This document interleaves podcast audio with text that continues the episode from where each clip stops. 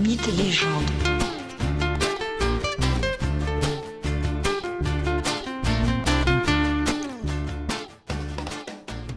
Bonjour à tous et bienvenue dans ce nouvel épisode de Mythes et légendes. Aujourd'hui, nous allons rencontrer une créature aussi légendaire qu'intrigante, une créature puissante mais qui est battue par une simple réponse à une énigme. Je veux bien sûr parler du sphinx. Le sphinx est cette créature au corps de lion, de la poitrine aux pattes arrière, à la tête de femme et dotée de larges ailes partant des épaules. Cette créature est malfaisante pour les hommes. Elle est en quelque sorte une punition. Mais d'où vient-elle? Qui est-elle? L'origine du sphinx montre tout de suite son caractère maléfique. Le sphinx aurait pour mère Échidna, cette immortelle monstrueuse, mi-femme, mi-serpent, mère de Cerbère, le chien à trois têtes gardant les enfers, mais aussi mère de Orthos, le chien à deux têtes qui garde le troupeau de Gérion, un géant difforme.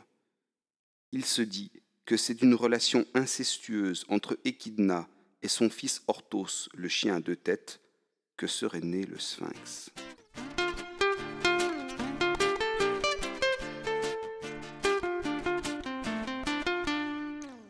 Béotie, c'est-à-dire au centre de la Grèce, dans le triangle formé par les cités de Delphes, d'Athènes et de Corinthe, pour être simple, je disais donc en Béotie, et plus précisément dans sa principale cité, la puissante Thèbes, il se passe quelques dramatiques événements au sein de la famille royale. Souvenez-vous. Jocaste, la reine, avait mis au monde Oedipe, enfant né de son union avec le roi Laios. Mais l'oracle d'Apollon à Delphes avait prédit que l'enfant, Oedipe, une fois devenu adulte, tuerait son père, Laios, et se marierait avec sa mère, Jocaste. Les parents, prudents, avaient alors abandonné l'enfant pour empêcher le destin de se réaliser, pour au moins tenter d'empêcher le destin de se réaliser. Mais quelques années plus tard, Oedipe avait croisé son père sur la route menant à Delphes, et suite à une échauffourée, il avait tué son père, pour un refus de priorité en quelque sorte. En effet, le vieux Laios n'avait pas voulu laisser passer le char d'Oedipe, qu'il n'avait bien sûr pas reconnu.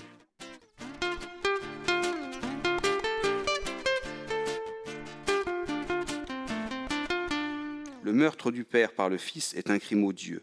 Aussi, les Olympiens souhaitent punir la cité qui porte cette infamie. Héra, l'épouse de Zeus, décide d'envoyer non loin de Thèbes le sphinx pour punir la cité. Une fois arrivé sur place, le monstre, le sphinx, détruit les champs et dévore bien des habitants des environs et des voyageurs. À l'égard des voyageurs, il a une attention toute particulière. Il lui arrive de leur poser une question la célèbre énigme suivante. Quel être a quatre jambes le matin, deux à midi et trois le soir? Mais le sphinx dit aussi que si quelqu'un résout l'énigme, il laissera Thèbes et la aussi libre, il s'en ira. Laios est mort, tué par Oedipe.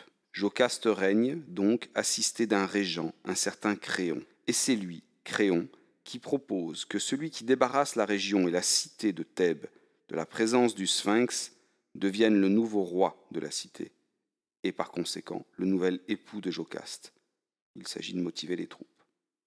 Le sphinx terrorise tout le monde. Nous connaissons la suite.